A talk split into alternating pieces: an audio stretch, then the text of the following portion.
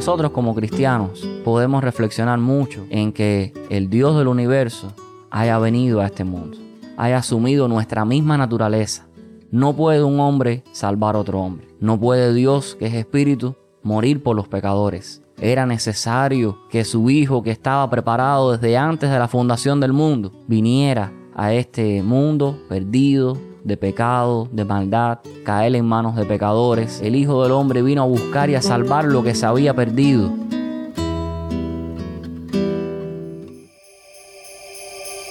Cristo es la Navidad. Cristo ha venido a nosotros. Cristo nació. Él en sí mismo es el mayor regalo que uno puede tener. Navidad es el niño de Belén, ese niño que creció, vino enfocado en una misión que fue ir y dar su vida por nosotros en la cruz del Calvario, para que nuestra vida cambie y tenga el sentido que verdaderamente Dios quiere para cada una de sus criaturas.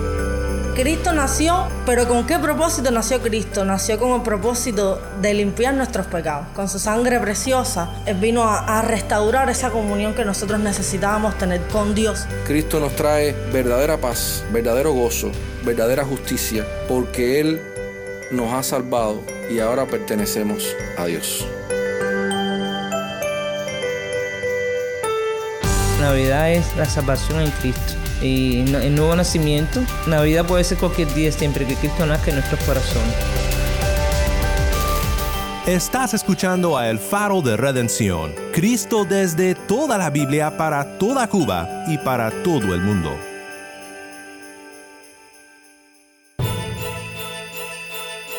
Hola, soy el pastor Daniel Warren, gracias por acompañarme aquí en El Faro. Hoy concluimos una serie que hemos titulado Desde la eternidad a la humanidad. Tenemos con nosotros nuestro gran amigo el pastor Delvis Acuña para pensar en una pregunta más relacionada a la Navidad. Y es esta, ¿qué consuelo nos trae la encarnación? En realidad, hoy resumimos muchos de los temas que hemos explorado en esta semana, y nuestro hermano Delvis nos predicará el Evangelio. Sé que fue para mí una gran bendición oír lo que Delvis nos comparte hoy y sé que lo será para ti también.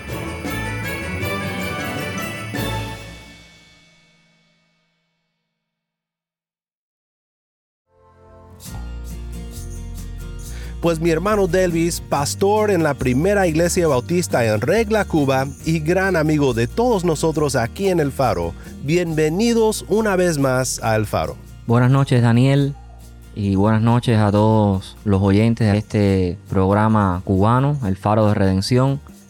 Estamos muy agradecidos a Dios por la oportunidad de saludarles nuevamente en esta celebración de todos los cristianos, la Navidad. Delvis, lo que celebramos en la Navidad, creo que podemos decir que ningún evento en la historia se compara con lo que comenzó en aquella pequeña aldea de Belén hace alrededor de 2000 años. Sin duda alguna, estamos recordando y gozándonos mm. al conmemorar el milagro, uno de los milagros más trascendentes uh -huh. que ha experimentado la humanidad, y es que Dios desde los cielos se hizo hombre. Y por eso es que nosotros eh, ce celebramos la venida de Cristo como Emmanuel, Dios con nosotros. Amén, hermano. Bueno, en esta serie que llega hoy a su conclusión, hemos hecho una serie de preguntas doctrinales relacionadas a la Navidad. Por ejemplo, ¿qué significa la encarnación de Jesús? ¿Por qué vino Jesús al mundo en un pobre pesebre y no a un palacio real? ¿O por qué tuvo que nacer de una virgen? Y bueno, hoy quiero concluir haciéndote una pregunta más, Delvis. ¿Por qué importa para mi vida todo esto? O para ser un poco más práctico, ¿qué consuelo nos da la encarnación de Cristo? Todo lo que hemos dicho sobre la encarnación, por supuesto, importa para nuestras vidas, porque sin encarnación no hay redención. Pero para concluir esta serie, solo quiero pedir que nos ayudes a pensar en el gran consuelo que es para nosotros, como seres humanos y también como creyentes, esta verdad de la encarnación. Daniel, estamos eh, reflexionando y es el propósito sí. también de compartir este tema acerca de la encarnación de Jesús eh, qué repercusión tiene para todos los cristianos, qué enseña la Biblia, que es la palabra de Dios, eh, sobre eh, este hecho y cómo nosotros los cristianos hoy podemos vivir y compartir la fe en Jesús, quien se humanó por nosotros, se hizo hombre, se humilló hasta lo sumo, siendo como uno de nosotros para que nosotros también podamos eh, acercarnos a Dios y por medio de él tener un encuentro con el Señor y Salvador Jesucristo. Bueno, Delvis, ¿qué nos dice la palabra de Dios acerca de este milagro trascendental de la encarnación, como lo llamaste hace un momento? Para pensar en, esta, eh, en este milagro, sin duda alguna necesitamos examinar lo que la palabra de Dios nos dice al respecto. Eh, Jesús eh, no dejó eh, su gloria, no dejó su divinidad, sino que la Biblia dice que se humilló hasta lo sumo, siendo semejante al hombre y asumió una nueva naturaleza. Y esta kenosis, este vaciamiento, es sin duda alguna lo que Jesús estuvo dispuesto a hacer para siempre. Eh, eh, el hecho de la divina, eh, que María haya sido concebida por el Espíritu Santo, es el nacimiento virginal en el que Jesús no va a heredar una naturaleza pecaminosa como la de todos los seres humanos, puesto que ya el apóstol Pablo, y, es un poco entrándonos en el tema, nos menciona este primer Adán. En primer Adán, quien pecó y fue la referencia para el resto de la creación. Eh, de manera posicional, Jesús es ese postrer Adán que no heredó el pecado, que es eh, Emmanuel, Dios con nosotros, el Salvador, eh, quien viene del linaje de David, y que el Evangelio de Mateo desde su genealogía presenta eh, que Jacob engendró a José, eh, José quien está casado con María, de la cual nació Jesús, llamado el Cristo. Y describe el nacimiento de Jesucristo, dando cumplimiento a lo que los profetas habían dicho acerca de él. He aquí que la Virgen concebirá y dará a luz un hijo y llamará su nombre Emanuel, que traducido es Dios con nosotros. Sí, sí. Dios con nosotros. Esta tiene que ser la más hermosa descripción de la encarnación. Emanuel, Dios con nosotros. ¿Has pensado alguna vez lo maravilloso que es que Dios se haga como una de sus criaturas? Mm, sí, sí. ¿Cuánta relevancia tiene para nosotros pensar de que el Creador, desde su trono de gloria, desde el cielo, la eternidad, vino a autolimitarse, a estar en este mundo, en tiempo, espacio, eh, conviviendo entre los pecadores, mm. eh, participando de nuestra misma naturaleza. Mm.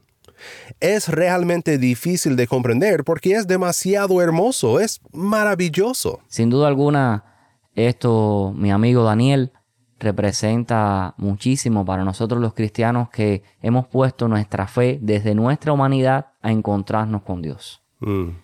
Llegar a ser participante de la naturaleza divina. Tener el Espíritu de Dios en nuestros corazones. Creer en Jesucristo por medio del cual somos salvos.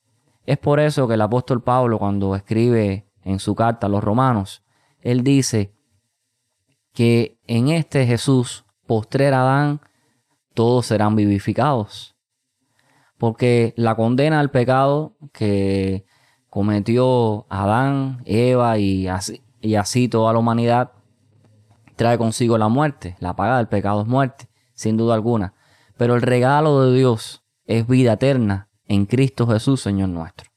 Por lo tanto, cuando una persona cree eh, en este Jesús que vino al mundo que se hizo como uno de nosotros, que tuvo la infancia, que creció en gracia, en sabiduría delante de Dios y de los hombres. Mm, sí. Pensar que en Él, que es el Salvador de todos los hombres, mayormente de los que creen, así somos, tenemos vida. Así es. Tenemos vida en Él porque Él nos lo prometió. Jesús mismo lo aseguró. Él dijo, el que cree en mí tiene vida eterna. Así es. El apóstol Juan cuando escribe su evangelio dice que estas cosas se han escrito para que creáis que Jesús es el Hijo de Dios y para que creyendo en Él tengamos vida en su nombre. Amén, Delvis. Regreso a mi pregunta. Hagamos de esto algo práctico. ¿Por qué debe de importarnos todo esto? ¿Qué consuelo me da pensar y meditar en la encarnación de Cristo? Que Cristo, el Hijo de Dios, se haya hecho como yo, como uno de nosotros. Porque aquí no puede entrar la apatía. Es demasiado hermoso para eso. En el hecho de que Cristo es el Hijo de Dios, pero Cristo es el Hijo del Hombre. Sí. Cristo es eh, Dios sin duda alguna, Él hizo milagros, Él recibió adoración, Él fue eh, reconocido entre sus discípulos, aún por las personas que se le opusieron, pero Jesús es a la vez el Hijo del Hombre, ese de quien hablaron los profetas, ese que escogió discípulos como maestro, este Jesús que la gente le reconoció y dijeron, ¿no es este el Hijo de María? ¿No es este el hijo de José el carpintero, no se llama su madre María y sus hermanos Jacobo, y así menciona cada uno de sus hermanos. Él es eh, Jesús, un nombre común y corriente en ese tiempo que significa Salvador, pero no es cualquier persona. Sí. Sin duda alguna. Claro que no es cualquier persona, es el eterno verbo hecho carne. Es Dios en forma humana y como tal puede compadecerse con nosotros, como dice Hebreos el autor del, del libro de Hebreos nos dice que Jesús fue tentado, que nosotros no tenemos un sumo sacerdote que no pueda compadecerse de nuestras debilidades, sino uno que fue tentado en todo conforme a nuestra semejanza, mm, pero sin pecado. Y además dice también la palabra de Dios que Él es poderoso para socorrer a los que son tentados. Delvis, gracias por enfatizar este punto porque sé que alguien nos acompaña hoy que se encuentra bajo la pesada carga de sus pecados, de su pena, de su culpa. ¿Qué palabras de ánimo tienes para esta persona? Cuando piensas en la humanidad de Jesús, puedes sin duda alguna pensar en alguien que te conoce. Mm. Puedes pensar en alguien que también sufrió igual que tú, que se compadeció por los pecadores, que vio las multitudes desamparadas y dispersas como ovejas que no tienen pastor, que le dolió en sus entrañas, que rogó al Padre que enviara obreros a la mies, que rogó al Padre que enviara otro consolador como Él, que lo prometió, que dijo que no nos iba a dejar huérfanos, sino que estaría con nosotros para siempre. Jesús pensó en nosotros. Jesús comprende cuando pasamos por tristezas, por angustias, por aflicciones. Jesús comprende cuando nos agotamos y nos cansamos, porque Jesús también experimentó el cansancio, el agotamiento físico, tuvo hambre, tuvo sed, pidió de beber. Como ser humano no tenía grandes posesiones, él dice que el Hijo del Hombre no tiene ni dónde recostar su cabeza. Pero el apóstol Pablo nos declara algo maravilloso. El amor de Jesús, quien es capaz de dejarlo todo por nosotros. Ese amor sacrificial, ese amor, ese ágape, como el de Dios. Dice que siendo rico se hizo pobre para que nosotros en nuestra, en nuestra pobreza fuésemos enriquecidos. Sin duda alguna Jesús no se compara con ninguno de los hombres pero Él nos comprende. Mm. Este es el postrer Adán que vino a darnos vida y vida en abundancia. Pues yo me uno a Delvis diciendo que no encontrarás a alguien que te conozca tan profundamente como te conoce Cristo, y que aún así te ama y te dice que vengas a la vida, que recibas de su mano la redención que tanto necesitas Por detrás de todas las festividades y las posadas y los adornos y todo lo demás de esta temporada de celebración, una verdad fundamental es esta. Cristo vino para salvar a los pecadores. Delvis, ¿cómo debe impactarnos la encarnación de Cristo como creyentes? Sí, Daniel, nosotros como cristianos podemos reflexionar mucho en que el Dios del universo haya venido a este mundo. Sí. Haya asumido nuestra misma naturaleza. No puede un hombre salvar a otro hombre. No puede Dios, que es espíritu, morir por los pecadores. Era necesario que su Hijo, que estaba preparado desde antes de la fundación del mundo, viniera a este mundo perdido de pecado, de maldad, caer en manos de pecadores, pero su actitud fue diferente. Adán se dio a la tentación, Adán tuvo la alerta de parte de Dios que no de todo árbol del huerto podía comer, excepto del árbol de la ciencia del bien y del mal, porque el día que coma de ese árbol ciertamente iba a morir.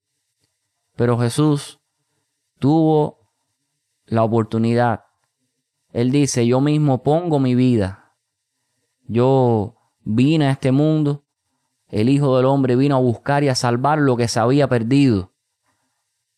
Y Jesús no eh, aceptó ninguna oferta de la humanidad perdida para desvirtuarle de su propósito al venir a este mundo para redimir a la humanidad. Sin duda alguna, Él escogió la cruz. Él escogió voluntariamente entregar su vida por nosotros los pecadores. En ese sentido, nada le desenfocó de su misión. En ese sentido, Jesús fue muy valiente porque llegó hasta el final, cumplió la obra. Cuando él ora al Padre en Juan capítulo 17, Padre, ha llegado la hora, glorifica a tu Hijo para que también tu Hijo te glorifique a ti. He acabado la obra que me diste que hiciese. Mm. Esta es la vida eterna, que te conozcan a ti, el único Dios verdadero, y a Jesucristo, a quien tú has enviado. Mm. Lo que celebramos en la Navidad es el comienzo de la gran obra de Cristo para redimir a su pueblo. Pero lo que comienza en una pequeña cara tierna de bebé termina con una corona de espinas y un cuerpo quebrantado por ti, quebrantado por mí. En la cruz vemos la obra de Jesús consumada. Consumada es. Mm. Esa obra perfecta llegó a su fin y lo hizo conforme a la voluntad del Padre. Qué maravilloso pensar que Jesús establece para la humanidad una nueva creación.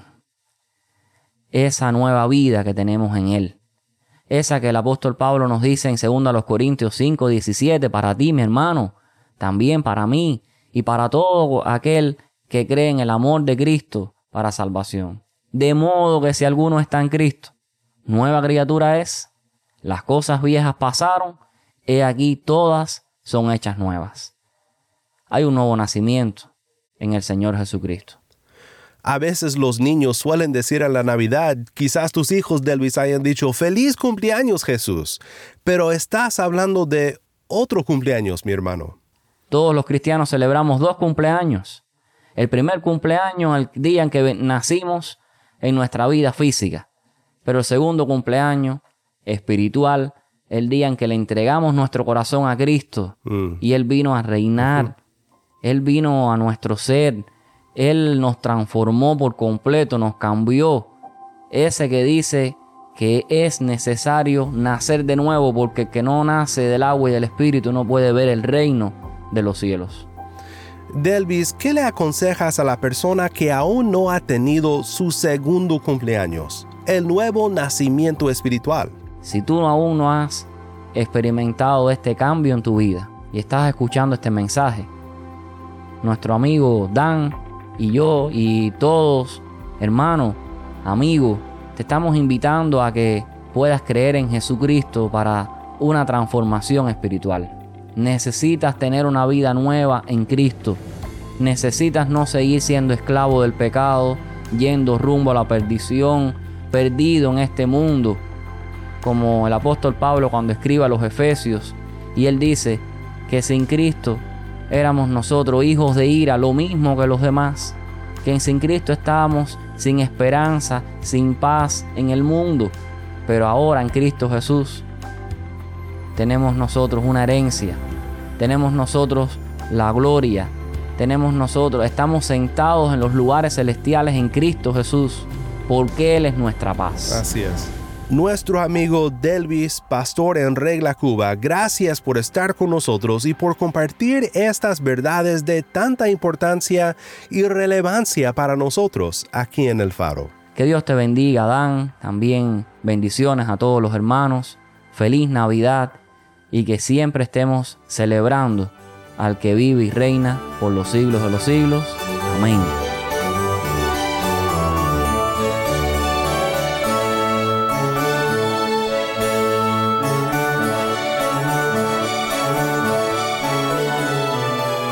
Como Delvis mencionó un par de veces, Cristo es el posterior y el superior Adán. Él cumplió la ley en nuestro lugar para que en Él tengamos vida. Cuando celebramos la vida de Cristo en la Navidad, su nacimiento en Belén, celebramos también la vida que Cristo da a todo aquel que por la fe viene a Él. Mi anhelo es que esta Navidad puedas celebrar nueva vida en Cristo. Ven a Él, pon tu fe en Cristo, recibe de Él la redención y serás salvo de tus pecados. Serás hecho nueva criatura en Cristo Jesús.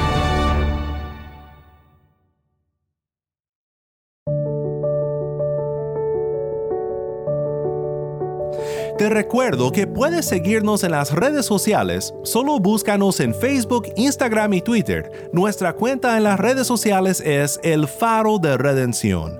Y no olvides escribirnos al correo electrónico ministerio. Siempre es un gozo para todos nosotros aquí en el equipo de Alfaro oír de tu sintonía y de cómo el programa está siendo de bendición para tu vida en donde sea que te encuentras. Y no olvides, si tú deseas unirte a nuestra misión de proclamar a Cristo en Cuba y en todo el mundo, visita nuestra página web elfaroderedención.org diagonal donar el faro de redención.org diagonal donar.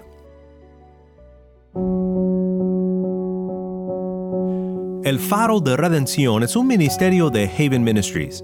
Nuestro productor ejecutivo es Moisés Luna. Desde Cuba, Jennifer Ledford es nuestra productora de contenido cubano y Taimí Zamora es nuestra lectora. A cargo de nuestras redes sociales, Mariana Warren. Agradecemos nuevamente a Delvis Acuña, Uciel Abreu, Manuel Gallardo y Alexis Sánchez y Raidel Méndez por acompañarnos en esta serie desde la eternidad a la humanidad. Ahora, de parte de todo el equipo del Faro, te damos gracias a ti, donde sea que nos escuchas, por ser fiel oyente y te deseamos un muy feliz Navidad.